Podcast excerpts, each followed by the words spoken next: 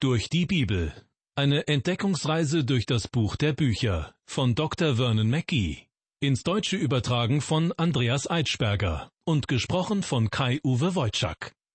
Ein herzliches Willkommen. Schön, dass Sie bei unserer Entdeckungsreise durch die Bibel wieder mit dabei sind. Beim letzten Mal haben wir damit begonnen, über das christlich geprägte Leben nachzudenken, das in mancherlei Hinsicht einem Wettrennen gleicht. Und wir, wir sind die Läufer, die hoffentlich gut vorankommen.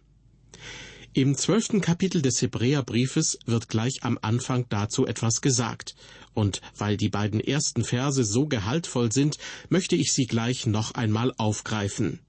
Vielleicht erinnern Sie sich, dass ich Sie zum Schluss der letzten Sendung aufgrund dieser beiden Verse dazu aufgerufen habe, die Zuschauertribüne bzw. Ihre Couch im Wohnzimmer zu verlassen und selber aktiv zu werden.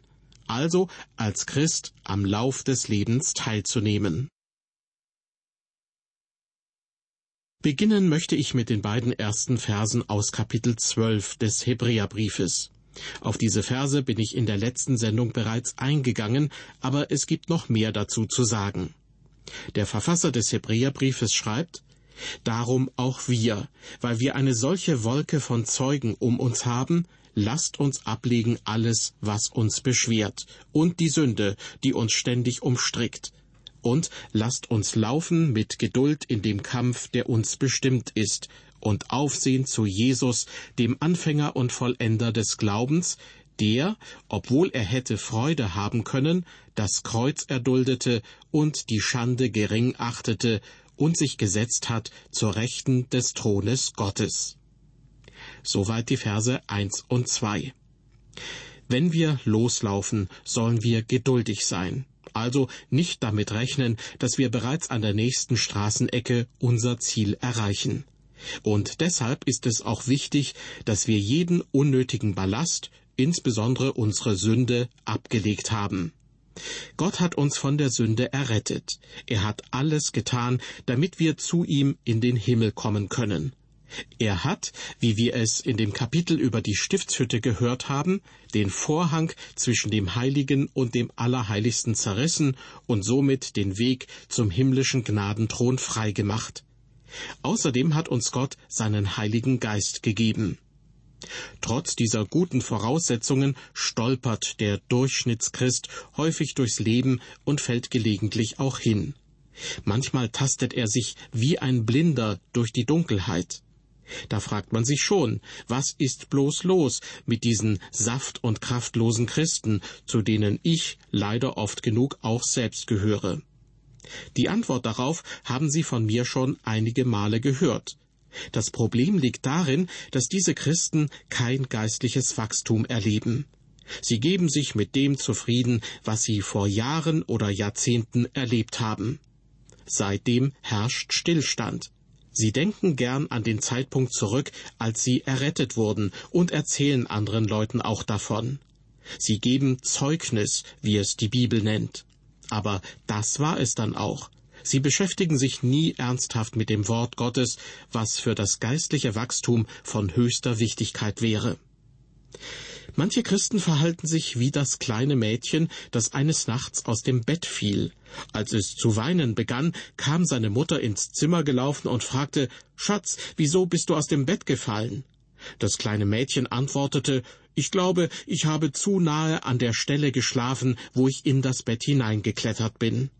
Tja, in der Tat, so sieht das Problem mit vielen heutigen Christen aus. Wir stolpern, fallen und versagen, weil wir zu nah an dem Ort bleiben, wo wir hineingeklettert sind. Liebe Hörer, wir müssen weiterlaufen. Schließlich sind wir in einem Rennen. Das christliche Leben ist ein Rennen, und es ist das einzige Rennen, in dem alle gewinnen können. Im ersten Korintherbrief schreibt der Apostel Paulus, Wisst ihr nicht, dass die, die in der Kampfbahn laufen, die laufen alle, und zwar um den Siegespreis zu gewinnen? Und dann schreibt Paulus weiter, ich aber laufe nicht wie aufs Ungewisse. Das heißt, er behält beim Laufen immer das Ziel vor Augen. Im Galaterbrief wiederum ermahnt Paulus einige Christen, ihr lieft so gut, wer hat euch aufgehalten? Die Glaubenszeugen aus dem Alten und dem Neuen Testament ermutigen uns. Sie sind nicht bloß unbeteiligte Zuschauer, während wir uns abrackern, sondern sie geben uns ein Zeugnis. Sie sind diejenigen, die uns anfeuern, die uns Mut machen, das christliche Leben zu laufen. Abraham sagt uns, macht euch auf den Weg im Glauben. Mose sagt uns, macht euch auf den Weg im Glauben. Und auch Daniel sagt uns, macht euch auf den Weg im Glauben. Es gibt allerdings zwei Bedingungen, die erfüllt werden müssen. In unserem Bibeltext heißt es, lasst uns ablegen alles, was uns beschwert und die Sünde, die uns ständig umstrickt. Was ist wohl gemeint mit der Aufforderung, lasst uns ablegen alles, was uns beschwert? Ich sagte schon, es handelt sich um unnötigen Ballast. Während wir laufen, nützt er uns nichts, sondern behindert uns sogar. Vor vielen Jahren ereignete sich bei einer Leichtathletikmeisterschaft etwas Interessantes. Einer der Läufer lief ein paar Runden in Tennisschuhen. Dann hielt er an, um sich ein anderes Paar Schuhe anzuziehen. Ein Zuschauer fragte ihn, warum er denn die Schuhe wechseln würde. Der Läufer schnappte sich daraufhin einen Tennisschuh und einen Laufschuh und warf sie ihm zu. Der Gewichtsunterschied zwischen den beiden Schuhen war nur gering, aber, so der Läufer, groß genug, dass der falsche Schuh ihn den Sieg kosten könnte. Im Leben eines Christen gibt es viele Dinge, die an und für sich nicht falsch sind. Aber Christen sollten kein unnötiges Gewicht mit sich herumschleppen, weil sie sonst das Rennen nicht gewinnen werden. Ich möchte das mit einem Beispiel veranschaulichen, auch auf die Gefahr hin, dass Sie mich für einen Spielverderber oder für gesetzlich halten. Sie müssen für sich selbst entscheiden, was für Sie als Kind Gottes gut ist und was nicht, so wie ich für mich entscheiden muss. Also, eine junge Dame ging zu ihrem Pastor und fragte ihn, darf ich als Christ zum Tanzen in die Disco gehen? Der Pastor antwortete, natürlich, wenn du nicht gewinnen willst. Der Punkt ist, dass es hier nicht um eine Frage von richtigem oder falschem christlichen Verhalten geht. Nein, es wird als gegeben angenommen, dass man sich richtig verhält. Die Frage lautet vielmehr, schadet es meinem Zeugnis? Wird mich dies davon abhalten, das Rennen zu gewinnen? Wird dies ein unnötiges Gewicht in meinem Leben sein? Es gibt heutzutage viele Christen, die das eine oder andere Gewicht mit sich herumschleppen, das sie eigentlich gar nicht zu tragen bräuchten. Bitte versuchen Sie jetzt nicht, mich in ein Streitgespräch zu verwickeln, ob der Besuch einer Disco falsch ist oder nicht. Ich will mich darüber nicht streiten. In jeder christlichen Gemeinde wird man das anders sehen. Der Apostel Paulus hat einmal geschrieben, alles ist erlaubt, aber nicht alles dient zum Guten. Alles ist erlaubt, aber nicht alles baut auf. Deshalb lohnt es sich, bei der einen oder anderen Sache zu fragen, sind Sie in einem Rennen? Und wenn ja, möchten Sie gewinnen? Schauen Sie auf Jesus, damit Sie Ihr Ziel nicht aus den Augen verlieren. Unnötiges Gewicht, unnötiger Ballast, darauf sollten wir verzichten. Und auf die Sünde, die uns ständig umstrickt, so heißt es in Vers 1 unseres Bibeltextes. Was ist die Sünde in diesem Zusammenhang? Nun, es handelt sich dabei nicht um Sünde im Allgemeinen, sondern um eine bestimmte Form der Sünde. Das Wörtchen darum ganz am Anfang verweist uns auf das vorherige Kapitel. Und was war dort die Sünde schlechthin? Es war der Unglaube. Der Unglaube ist die Sünde. Es gibt nichts, was einen mehr zurückhält als der Unglaube. Es ist so, als ob man versuchen würde, ein Rennen zu laufen, während man einen Zentner Kohle auf dem Rücken hat und die Beine wie beim Sackhüpfen in einem Sack zusammengebunden sind. Unter diesen Bedingungen werden sie als Läufer keinen Sieg erringen. Und der Unglaube verursacht dasselbe negative Ergebnis in einem christlich geführten Leben. Das sage ich nicht von oben herab, sondern aus eigener leidvoller Erfahrung. Immer wieder war es der Unglaube, der mich mehr als alles andere in meinem Leben zurückgehalten und behindert hat. In unserem Bibeltext aus dem Hebräerbrief Kapitel 12 geht es nun weiter mit Vers 3. Gedenkt an den, der so viel Widerspruch gegen sich von den Sündern erduldet hat, damit ihr nicht matt werdet und den Mut nicht sinken lasst. Hier ist von Jesus Christus die Rede, der jede Menge Widerspruch, Hass und Anfeindung von den Sündern erduldet hat. In Vers 2 war bereits davon die Rede, dass er das Kreuz erduldet hat. Und in Vers 1 wurden wir aufgefordert, mit Geduld in dem Kampf zu laufen, der uns bestimmt ist. In allen drei Fällen geht es um Schwierigkeiten und Mühen, die aber letztendlich die Ausdauer und das Durchhaltevermögen fördern. Etwas zu erdulden bedeutet also nicht, etwas einfach nur über sich ergehen zu lassen, sondern dieses Erdulden dient einem Zweck. Das gilt natürlich ganz besonders für das, was Jesus Christus erduldet hat. Der Schreiber des Hebräerbriefes betont dies nicht ohne Grund. Denn sein Brief richtete sich ja in erster Linie an hebräische Menschen, die immer noch tief im Judentum verwurzelt waren, die aber zum Glauben an Christus gefunden hatten. Die Juden hatten einen großartigen Tempel und viele gottesdienstliche Bräuche. Der Tempel des Herodes war ein wirklich atemberaubendes Gebäude, obwohl er selbst zum Zeitpunkt seiner Zerstörung im Jahr 70 nach Christus immer noch nicht ganz vollendet war.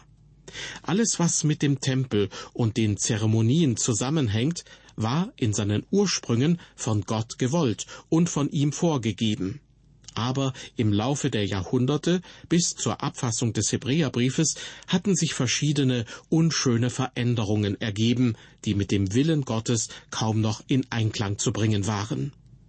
Trotzdem hielten die Juden daran fest.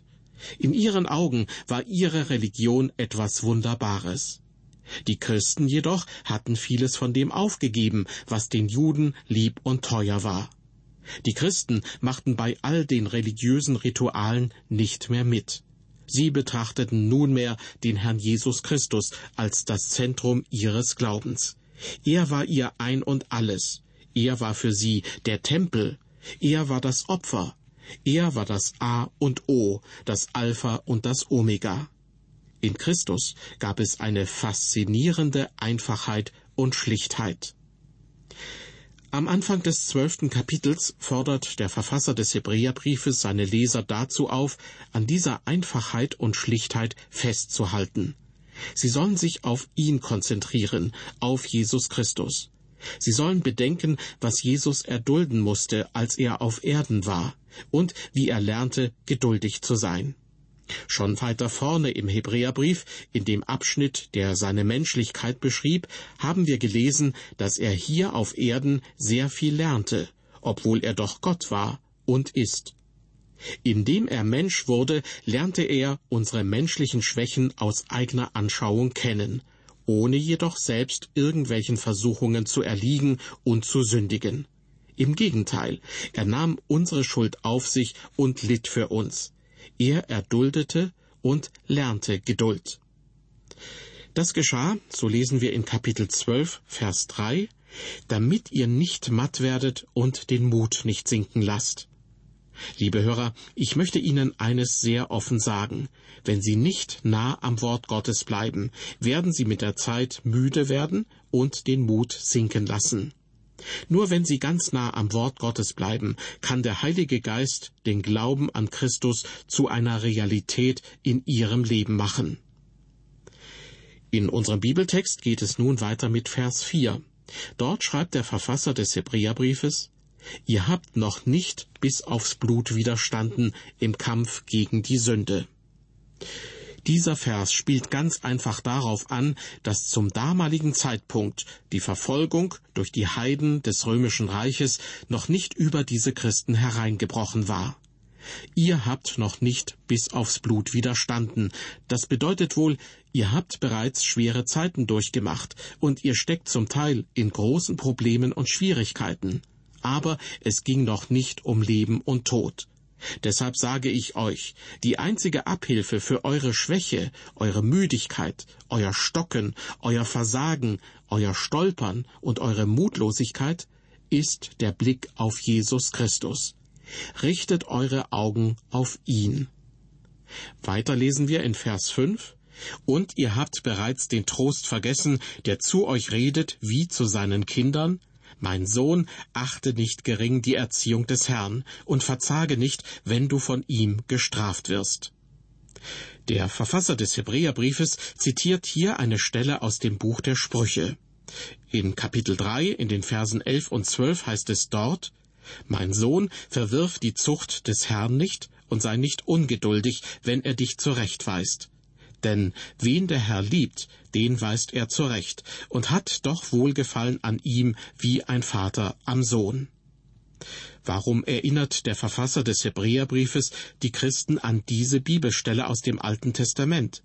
Nun, weil sie sich wie Ausgestoßene fühlen, die von Gott bestraft werden. Denn die einzige Quelle der Hoffnung für die Christen ist Jesus Christus. Zu der Zeit, als der Hebräerbrief geschrieben wurde, war das für die Christen noch keine Selbstverständlichkeit. Sie spürten ganz deutlich den Unterschied zum Judentum. Sie hatten keinen Tempel, sie brachten keine Opfer dar, und alles, was eine Religion sonst noch ausmachte, gehörte für sie zur Vergangenheit. Dadurch wurden sie aber fast zu Ausgestoßenen in der damaligen Gesellschaft. Der Verfasser des Hebräerbriefes teilt ihnen mit, dass sie sich nicht entmutigen lassen sollen. Denn selbst wenn Gott straft, tut er es nicht in böser Absicht, sondern um sie zurechtzuweisen. In der Luther-Übersetzung ist in unserem Bibeltext in den Versen fünf bis acht mehrmals von Gottes Kindern die Rede, obwohl im griechischen Originaltext der Begriff Sohn verwendet wird, wobei es sich um einen Erwachsenensohn handelt. Es gibt in unserer Zeit wahrscheinlich eine Unmenge von Christen, die der Meinung sind, keine Zurechtweisung zu benötigen. Aber die Zurechtweisung Gottes ist für reife Heilige gedacht, für Menschen, die schon eine lange Zeit mit dem Herrn unterwegs sind. Auch ich war früher der Meinung, dass ich keine Zurechtweisung mehr benötige. Aber dann legte der Herr mich körperlich flach, um mich wissen zu lassen, dass ich noch etwas mehr Zurechtweisung benötigte. Der Begriff gestraft werden in Vers 5 hat übrigens eine etwas andere Bedeutung, als wir vielleicht meinen. Gestraft werden bedeutet im deutschen Sprachgebrauch dasselbe wie eine Bestrafung erhalten. Im Griechischen gibt es jedoch einen bedeutsamen Unterschied. Wenn es in Vers 5 heißt, dass ein erwachsener Sohn von seinem Vater gestraft wird, dann ist damit gemeint, dass er ihn zurechtweist, ihn zum Guten erzieht, ihn wieder auf den rechten Weg bringt. In diesem Sinne werden Kinder Gottes von ihrem himmlischen Vater korrigiert. Zu diesem Thema lesen wir in unserem Bibeltext weiter ab Vers 6. Denn wen der Herr lieb hat, den züchtigt er, und er schlägt jeden Sohn, den er annimmt. Es dient zu eurer Erziehung, wenn ihr dulden müsst. Wie mit seinen Kindern geht Gott mit euch um. Denn wo ist ein Sohn, den der Vater nicht zurechtweist? Seid ihr aber ohne Züchtigung, die doch alle erfahren haben, so seid ihr Ausgestoßene und nicht Kinder. Manchmal wird mir die folgende sehr bedeutsame Frage gestellt. Warum müssen die Gerechten leiden? Wir hatten sie in der letzten Sendung schon angeschnitten. Als ich aufgrund von Krankheit das Haus nicht verlassen konnte und ich die meiste Zeit, ungefähr einen Monat lang, flach auf meinem Rücken verbrachte, hatte ich sehr viel Zeit, die Bibel zu lesen. Ich möchte Ihnen gern weitergeben, was der Herr mir durch meine eigenen Erfahrungen gezeigt hat. Zunächst einmal musste ich die Tatsache akzeptieren, dass Gottes Kinder leiden. Das ist einfach so, das lässt sich nicht bestreiten. Und auch die Bibel bestreitet diese Tatsache nicht. So heißt es in Psalm 34, der Gerechte muss viel erleiden, aber aus alledem hilft ihm der Herr. Im Buch Hiob lesen wir, der Mensch erzeugt sich selbst das Unheil, wie Funken hoch emporfliegen. Der Herr Jesus sprach, in der Welt habt ihr Angst, aber seid getrost, ich habe die Welt überwunden. Und der Apostel Paulus schrieb sogar, alle, die fromm leben wollen in Christus Jesus, müssen Verfolgung leiden. Es ist also eine unverrückbare Tatsache, dass Gottes Kinder leiden. Aber auf die Frage, warum das so ist, gibt es keine einfache Antwort. Kein einzelner Vers der Bibel kann diese Frage beantworten. Ich habe die Bibel durchforstet und sieben Gründe gefunden, warum Gottes Kinder leiden müssen. Zwei davon möchte ich Ihnen jetzt präsentieren. Der Rest folgt dann in der nächsten Sendung. Hier also meine Ergebnisse. Erstens, zum Teil leiden wir, auch als seine erwachsenen Söhne und Töchter, aufgrund unserer eigenen Dummheit und unserer eigenen Sünde. Im ersten Petrusbrief, Kapitel 2, Vers 20 lesen wir, denn was ist das für ein Ruhm, wenn ihr um schlechter Taten willen geschlagen werdet und es geduldig ertragt? Der Ausdruck schlechte Taten bezieht sich auf eine Sünde, die dazu beiträgt, dass man das Ziel verfehlt. Knapp daneben ist halt auch vorbei.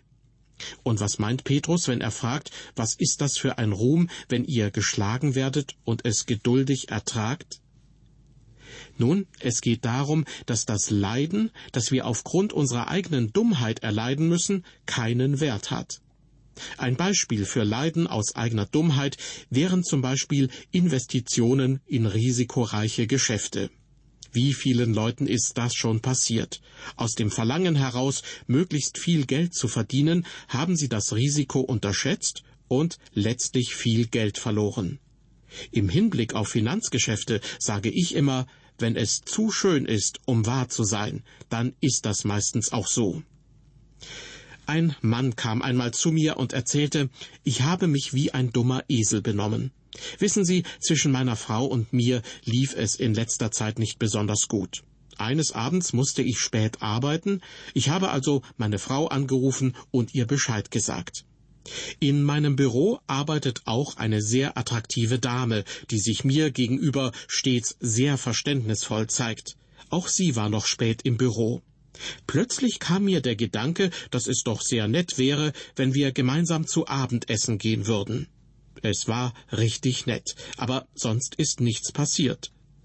Leider aber saß dort unter den Gästen jemand, der mich und meine Frau kannte.